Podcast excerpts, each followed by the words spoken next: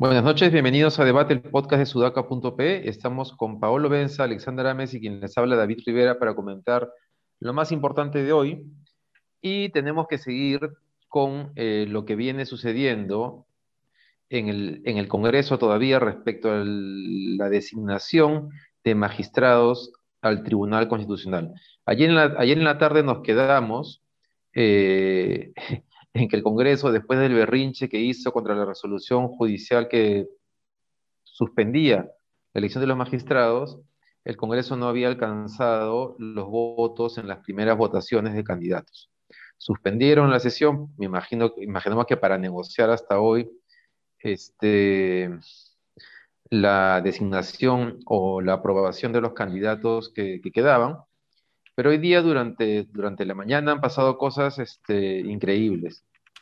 La primera es que, como parte del berrinche, los congresistas han bloqueado proyectos de ley, por ejemplo, de bancadas como el FREPAP. El FREPAP, recordemos que terminó oponiéndose a continuar con la elección de los magistrados del TC.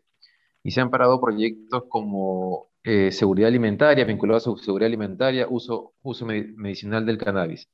Lo segundo es que uno de los postulantes renunció. Y lo tercero es que tres congresistas de diferentes bancadas, una de ellas Acción Popular, han declarado que no van a, que no van a, que van a votar en contra. Este, y una última, para comentarlo, es lo que Paolo nos comentaba hace un momento antes de entrar al, al, podcast, y es que faltando muy poco tiempo para comenzar la votación, han comenzado, el Congreso o la Comisión ha publicado supuestamente ha publicado la justificación de la puntuación de los magistrados al TC. ¿Por qué es importante? Porque la resolución de la Corte Superior de Justicia lo que hace es suspender la votación justamente porque no se había transparentado la argumentación para la puntuación que le habían dado a los candidatos. Pero aparentemente eso es, una, es un engañamuchachos, ¿no, Pablo? Cuéntanos qué cosa dice una de esas, por favor, esas argumentaciones que estabas leyendo hace un rato. Sí, bueno, el, el ¿qué tal, eh, David? El, el, perdón, Ojo Público ha publicado algunas de ellas que se han publicado realmente hace muy pocos minutos de lo que estamos grabando el podcast, ¿no? Y acá tengo algunas de ellas, por ejemplo, Dieter Columbus, que en realidad es un, es un congresista bastante serio, ¿no? Yo también tengo ahí mis dudas, ahorita le voy a comentar sobre qué tan relevante es que estas argumentaciones sean este, digamos, súper, súper concisas o no, ¿no? Pero, por ejemplo, eh, le ponen, ¿no? Acá está, espérate.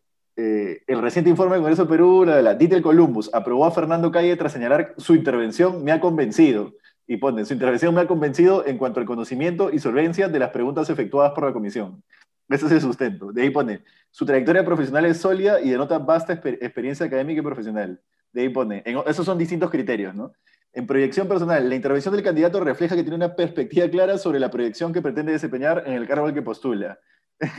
Pero son, son esas típicas respuestas que uno da porque tiene que llenar un papel, ¿no? Básicamente es así. Asignación de puntaje por cada aspecto, solvencia e idoneidad moral. Su intervención me ha convencido en cuanto a conocimiento y solvencia a las preguntas efectuadas por la comisión. Después dice, trayectoria profesional. su trayectoria profesional es sólida y denota vasta experiencia académica, que es exactamente lo mismo que le puso al otro, ¿no? Estamos hablando ya de Carlos Hackason. El anterior era el que le ponía a, Fernando Calle. O sea, básicamente lo que he hecho es copy-paste, ¿no? Eso está clarísimo. Eh, yo no sé, a ver, son congresistas y como congresistas tendríamos que esperar, tendríamos que esperar que hagan un mejor trabajo que nosotros, ¿no es cierto? Tendríamos que esperar que hagan un trabajo, mejor trabajo que el promedio de las personas, digamos, en, en general, ¿no? Este, que no llenen como todos hemos llenado alguna vez un formulario por llenarlo, porque teníamos que llenarlo, ¿no? Eh, tenemos que esperar eso, pero no sé qué tanto se le puede criticar a una persona que estaba apurada por hacer que los miembros del Tribunal, Constitucional se, del Tribunal Constitucional se elijan, ¿no? más allá de que eso esté mal. Este, igual, la, igual, igual hay que hacer una crítica, ¿no? Yo creo que por lo menos tómate un poquito en serio y ponle, al menos si vas a florear, florea con algo conciso, ¿no? Pero no sé cómo lo ven ustedes. Sí, eh, a mí me da mucha cólera, la verdad, la, el desgano y la, dejadez por, por, decir lo mejor que pueda decir, porque detrás de seguramente hay cosas mucho más oscuras, que, que la dejadez como para tomarse en serio este proceso, ¿no? La idea eh, de, elegir al, TC de esta manera, o sea, en esencia, es que pueda ser meritocrático, ¿no? Pero finalmente termina eh, pesando mucho más lo político, digamos, y las decisiones políticas sin ese sustento técnico que deberían parar un proceso como este, ¿no? Eh, lo ideal sería que se pueda elegir así como se ha elegido, por ejemplo, la Junta Nacional de Justicia, ¿no? Porque ya seguir esperando que el Congreso pueda elegir buenos eh, representantes de los diversos poderes del Estado, la verdad es que no, no, no, no podemos, ¿no? Mira, tenemos, no hemos podido resolver esto del TC desde hace dos congresos, vamos por el tercer congreso a partir del 28 de julio y no podemos resolver de manera adecuada eh, meritocrática, digamos, este proceso. Y eh, lo mismo pasó con el defensor del pueblo, ¿no? Para elegir el defensor del pueblo también un rollón, ¿no? Eh, entonces, no sé si esto, este tipo de elecciones, estos cargos deben seguir en manos del Congreso. ¿no? Me queda clarísimo que en algún momento se le escapó a Pedro Castillo, después se corrigió, por eso decía que él era el lápiz y el borrador, porque en algún momento dijo de que el TC debe ser, debe ser elegido por el pueblo, que total, peor todavía, ¿no? Porque peor, se politiza mucho más, ¿no? Se politiza mucho más, pero pero no deja de ser político cuando el Congreso actúa de esta manera y a mí me da mucha cólera realmente que, que, se superpongan esos intereses políticos eh, eh, eh, y, no, y, se dejen de lado la, la, esencia meritocrática que debería prevalecer en un proceso tan importante como este. ¿no? Ale, Ale un cortito, un, cortito. creo que has dado en el clavo con el tema, porque es precisamente eso, la elección de magistrados del TC va a tener siempre un componente político, pero ese componente político hay que tratar de reducirlo lo más posible, correcto. Entonces, para que eso no, para que no haya ese componente político grande, sino que sea reducido, no pueden elegir a todos los magistrados al menos en el Congreso, que elijan dos, dos, tres y se elijan dos en otro fuero o en otro poder del Estado, no lo sé, pero no pueden elegir a todos los magistrados en el Congreso porque si no, simplemente termina siendo siempre una repartija, ¿no? Como tú dices, ya tenemos varios intentos de elegir a los magistrados sin éxito y lo que creo que denota precisamente la sustentación absolutamente gaseosa eh, y no aterrizada de Columbus es eso, es no importa lo que yo ponga porque no estoy eligiendo con criterios técnicos, estoy eligiendo con criterios políticos, ¿no? Es, por ahí. Ese es el punto. Y, y, claro, como en el Perú eh, ya ha quedado clarísimo el vínculo que hay entre política, corrupción y política y protección del sistema de justicia. Al vincular política con, con, con TC, inevitablemente está la variable corrupción en el medio, y protección y mafias. O sea, sería súper bueno averiguar si es que en otros países, o sea, en otros países, cómo es ese mecanismo de elección, ¿no?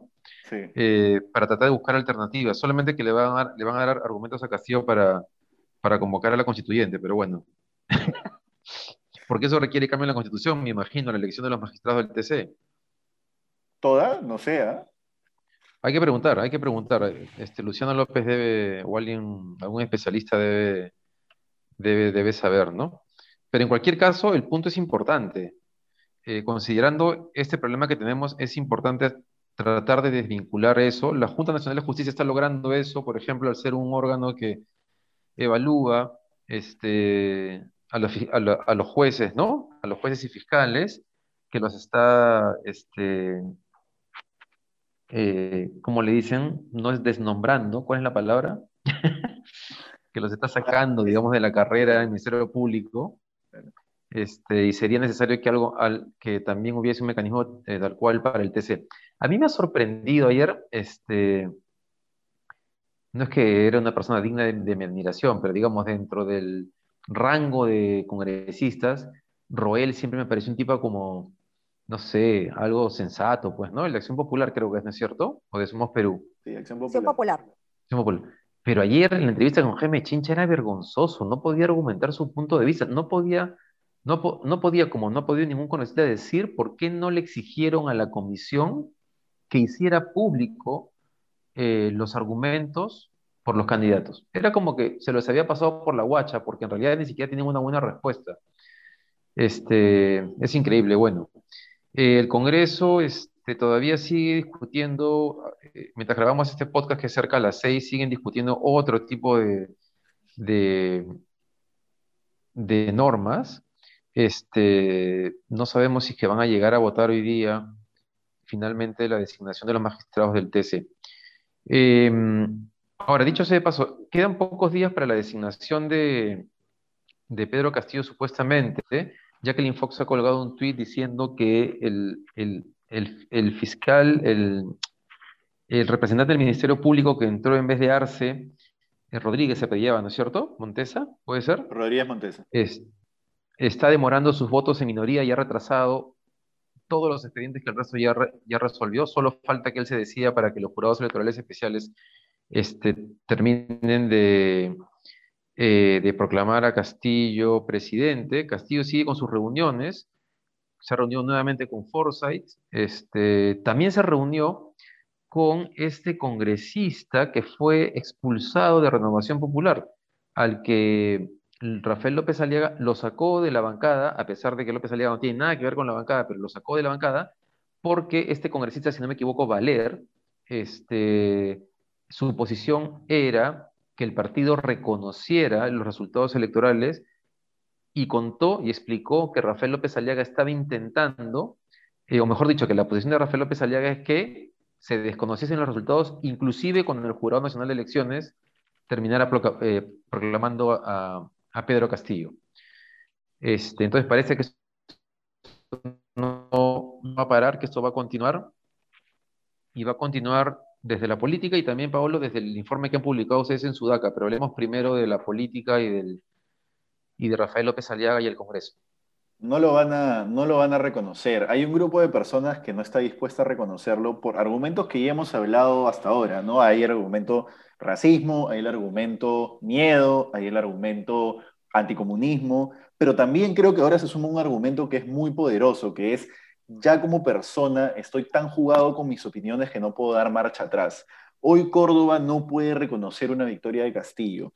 Y no puede reconocer, y, Córdoba como símbolo paradigmático, ¿no? no puede reconocer una victoria de Castillo porque ya ha hecho tal papelón y tal ridículo él mismo de sí mismo, defendiendo un supuesto fraude que no tiene pruebas, que ya no puede echarse para atrás. Pues. O sea, ya tiene simplemente que, que insistir e insistir. Y creo que mucho de eso se refleja en algunos políticos como por ejemplo López Aliaga, ¿no? Además de que, por supuesto, es este, anticomunista y bla, bla, bla. Y lo que están haciendo con Valer a mí me pinta muy parecido a lo que, estaba, lo que hizo, mejor dicho, la bancada fujimorista en el Congreso 2016 eh, hasta que fue disuelto, ¿no? Que fue eh, utilizar básicamente el amedrentamiento político contra sus propios congresistas para que voten a favor de lo que ellos querían o para que se comporten como ellos querían que se comporten. Entonces, lo que nos espera en el Congreso va a ser para mí una alianza de fuerzas de derecha muy parecida a la, bancada que tuvo el Fujimorismo y que va a tener un comportamiento igual o peor. Sí, la verdad que mis respetos eh, por el congresista Héctor Valer, el congresista electo, ¿no? Estoy segura que, yo pienso muy distinto a él en muchas cosas, pero aquí sin duda hay que saludar eh, los principios democráticos que lo han hecho eh, tomar una eh, decisión firme o una opinión firme respecto a este tema, ¿no? Y, me parece inaudito pues que Renovación Popular lo saque por, por, por eso, ¿no? Ese es el totalitarismo, justamente que, que ellos supuestamente están buscando criticar al, al, otro lado, ¿no? Y dentro suyo más bien están con estas ideas este, totalitarias de, de votar a alguien si piensa distinto, a pesar de que ni siquiera ha dicho una falta ética ni, ni nada por el estilo, ¿no? Y sí, Paolo, tienes un punto bien interesante respecto al, al, haber llegado tan lejos que pareciera que ya no hay un no retorno de estas personas que se han aferrado a ese argumento, ¿no? Sin embargo, yo rescataría el artículo de Patricia del Río eh, del sábado, domingo pasado, me parece, que perderse, ¿no? Bien, bien interesante, les recomiendo que lo, que lo lean eh, los oyentes que no, lo no tienen la oportunidad de leerlo. Y creo que ahí da ciertas luces también entre líneas de, que todavía están a tiempo de encontrarse, ¿no? O, de, o de, encontrarse con la cordura, justamente para, para bajar un poco la, la, la rabia que, que ha nublado totalmente la capacidad de coordinación neuronal, ¿no? Qué bueno. Yo creo que eso no, eso, eso, eso, eso no va a pasar, ¿no? Hay un tweet de, de Álvaro Vargas Llosa contra Steve Levitsky esta semana, ¿fue? Esta semana fue que fue súper agresivo. Ah, no he visto. Llamándolo como, no, llamándolo prácticamente un idiota latinoamericano. No, diciendo que, el, que, el idiota que los idiotas latinoamericanos también existen en Estados Unidos, copiando su tweet directamente contra Levitsky. Eh, claro, es un buen punto porque, claro, ahí va a haber, va a haber que ver en el Congreso si es que, además del Fujimorismo y Renovación Popular, que van a ser una oposición irracional como la fue el Fujimorismo con PPK, y con otros intereses, ¿no? En el caso de, Fuerza Popular, definitivamente con el tema legal, corrupción, justicia por delante. Eh, si es que somos Perú, Acción Popular, este, ¿quién más está? ¿Cuál va a ser el rol de Podemos Perú? Pero miren, pues Podemos Perú, la agenda de, de Acción Popular también, escucha, que todo está tan podrido que la verdad es bien difícil pensar en quién puede cumplir ese rol ese rol del centro democrático que trata de buscar un balance sin que se patee el tablero. Ahora, una noticia que acabo de encontrar en RPP de hace unas horas sobre Valer es que ha ido a reunirse con Pedro Castillo y ha encontrado coincidencias sobre el tema de la Asamblea Constituyente. Lo cual es interesante desde el punto de vista de entender que las ideologías en el Congreso en realidad no existen tanto en la mayoría de congresistas. ¿no? Lo que existe es un montón de intereses personales. Exacto. Son 130 ideologías. Sí, pues 130 ideologías personales. 130 intereses particulares, exacto. Y con una agenda súper este, así de segmentada, ¿no? Sí. Entonces es sobre la cancha la negociación. Lo que pasa es que también hay intereses ilegales y legítimos, ¿no? Entonces negociar con eso este, es difícil, pero en cualquier caso lo que es, es importante, este, eh, Paolo, porque te habla de que en verdad es posible buscar alianzas. El tema es cómo, la alianza, cómo, la, cómo las haces sin entrar en ese terreno, ¿no?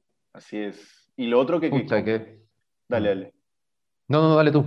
No, digo, lo otro que comentaba sobre los, los grupos eh, violentos, ¿no? Que están acampando enfrente del Palacio de Justicia ese es el grupo, esa es como la fuerza de choque detrás de personajes que no van a, obviamente, agarrar los palos e ir a golpear, como López Aliaga o Keiko Fujimori o Daniel Córdoba.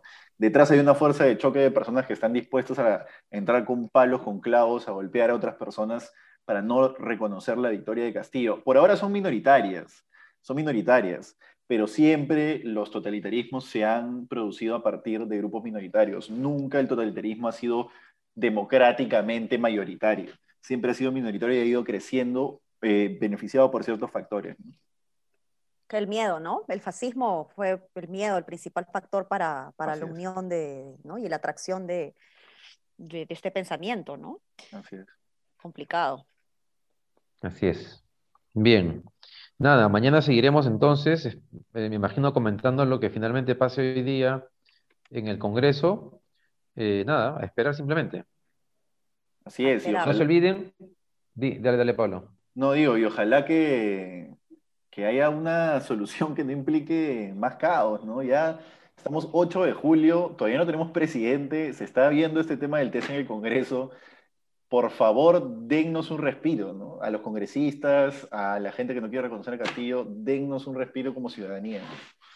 Sí, oye, yo ya no puedo ver Cartoon Network con mis hijos porque les cambio cada rato el, canal. pasó algo, hijitos, lo siento, RPP. yo hace, oye, yo hace semanas que no veo Netflix, debe ser por lo mismo, ¿no? Sí, porque hay una historia acá.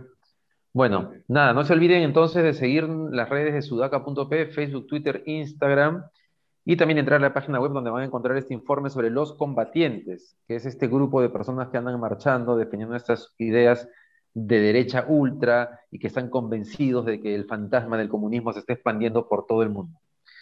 Hasta mañana. Nos vemos. Nos vemos, chao.